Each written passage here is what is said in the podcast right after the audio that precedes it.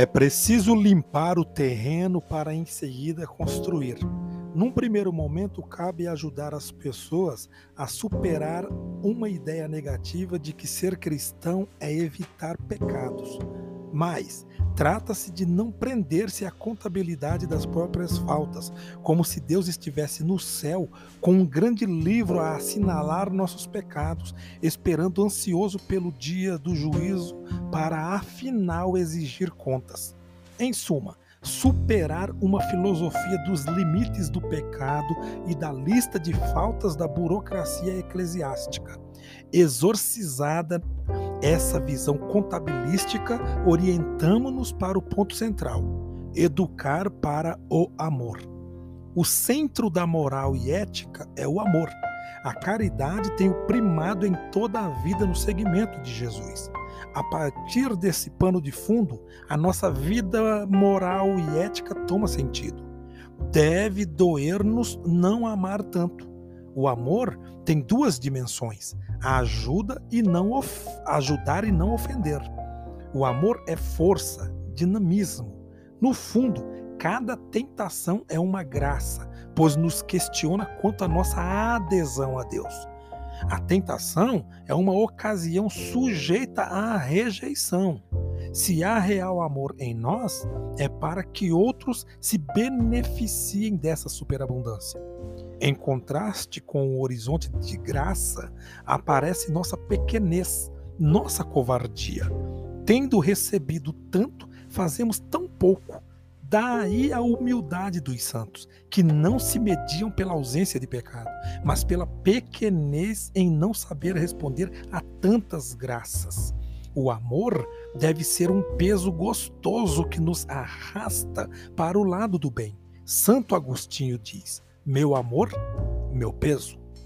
A pergunta ética fundamental deveria ser sobre a extensão de nossa falta de amor na família, na escola, no emprego, na sociedade. Um moralista norte-americano comentava que um empresário lhe dissera ter descoberto que sua esposa tivera um caso extraconjugal alguns anos antes. Conversaram.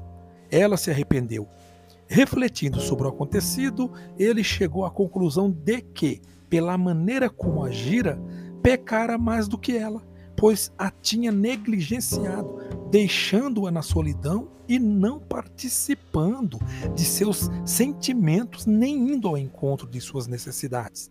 Então ela se voltara para outro homem com muito sofrimento e vergonha. Mediante tal reflexão, ele não pretendeu julgá-la mas assumiu a sua parte. Esse homem compreendeu melhor a gravidade do pecado do que um moralista tradicional. Atingira sua raiz, o amor. A educação para o amor aponta melhor a perversidade do pecado do que qualquer contabilidade. Tal pedagogia ajudará a descobrir áreas de desamor até então não apontadas pela moral tradicional e que afetam gravemente a sociedade. Mesmo cumprindo uma lei, podemos faltar ao amor. Um grande moralista em Roma relatou o caso de uma esposa que, para ser fiel ao ensinamento oficial da igreja sobre os anticoncepcionais, se negara a ter relações com seu esposo.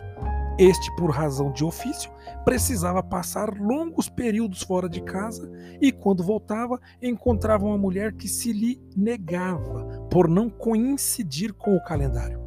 Mais tarde, essa mulher concluiu que fora egoísta, violando o amor a seu esposo. Sua rígida observância da lei deixara em segundo plano o fundamental: o amor.